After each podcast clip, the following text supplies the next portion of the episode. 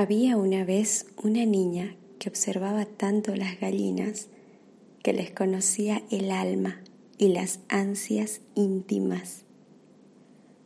La gallina es ansiosa, en tanto el gallo padece una angustia casi humana.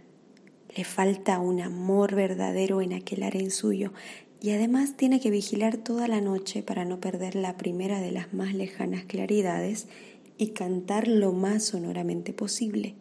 Es su deber y su arte. Volviendo a las gallinas, la niña poseía solo dos. Una se llamaba Pedrina y la otra Petronila. Cuando la niña creía que una de ellas estaba enferma del hígado, la olía debajo de las alas. Con una sencillez de enfermera, lo que consideraba era el máximo síntoma de enfermedades, pues el olor a gallina viva no es chiste. Entonces pedía un remedio a una tía, y la tía, tú no tienes nada en el hígado. Entonces, con la intimidad que tenía con esa tía elegida, le explicaba para quién era el remedio. La niña creía de buen arbitrio dárselo tanto a Pedrina como a Petronila para evitar contagios misteriosos. Era casi inútil darles remedio porque Pedrina y Petronila seguían todo el día picoteando el suelo y comiendo porquerías que hacían mal al hígado. Y el olor debajo de las alas era hedor. No se le ocurrió ponerles desodorante porque en Minas Gerais, donde vivían, no se usaba así como tampoco ropa interior de nylon y sí de batista. La tía seguía dándole el remedio, un líquido oscuro que la niña sospechaba que era agua con unas gotas de café. Y venía el infierno de intentar abrir el pico de las gallinas para administrarles lo que las curaría de ser gallinas. La niña todavía no había entendido que los hombres no pueden ser curados de ser hombres y las gallinas de ser gallinas. Tanto el hombre como la gallina tienen miserias y grandeza. La de la gallina es la de poner un huevo blanco de forma perfecta, inherentes a la propia especie.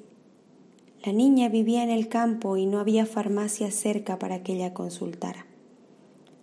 Otra contrariedad infernal era cuando la niña veía a Pedrina y Petrolina flacas debajo de las plumas deslúcidas, a pesar de que comían todo el día.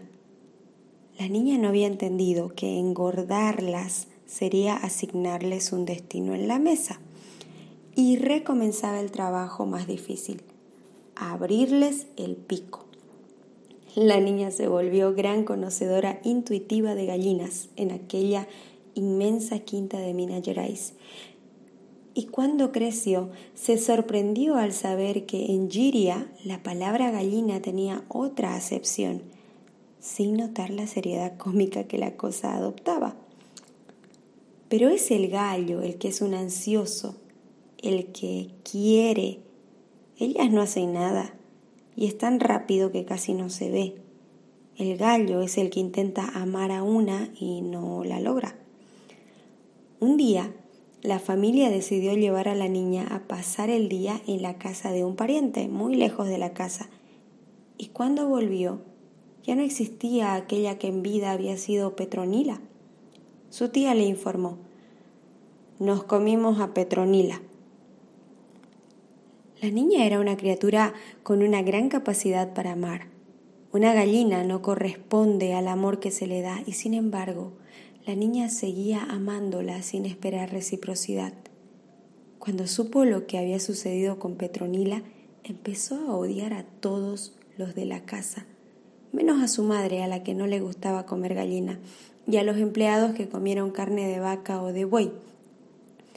A su padre, por eso, casi no lo podía ver. Era al que más le gustaba comer gallina. Su madre se dio cuenta de todo y le explicó.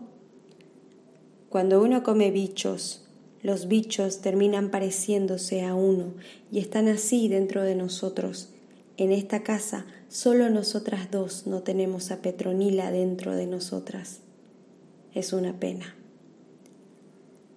Pedrina, secretamente la preferida de la niña, murió de muerte en verdad natural, pues siempre había sido un ente frágil.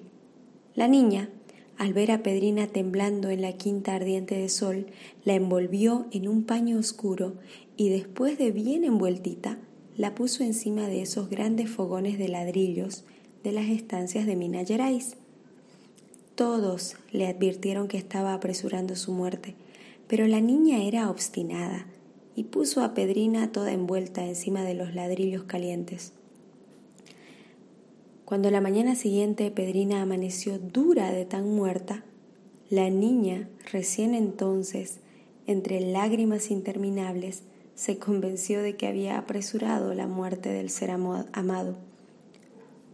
Un poco mayorcita, la niña tuvo una gallina llamada Eponina. El amor por Eponina esta vez era un amor más realista y no romántico. Era el amor de quien ya sufrió por amor. Y cuando llegó el turno de que Eponina fuera comida, la niña no solo supo, sino que entendió que ese era el destino fatal de quien nacía gallina. Las gallinas parecían tener un presentimiento del propio destino y no aprendían a amar a los dueños ni al gallo. Una gallina está sola en el mundo. Pero la niña no había olvidado lo que su madre le había dicho respecto de comer bichos amados y comió a Eponina más que todo el resto de la familia. Comió sin hambre, pero con un placer casi físico, porque sabía ahora que así Eponina se incorporaría a ella y se volvería más suya que en vida. Habían preparado a Eponina con salsa hecha con sangre, de modo que la niña, en un ritual pagano que le fue transmitido de cuerpo a cuerpo a través de los siglos, le comió la sangre y se la bebió. En esa comida sentía celos de quien también comía a Eponina. La niña era un ser hecho para amar, hasta que se hizo muchacha y hubo hombres.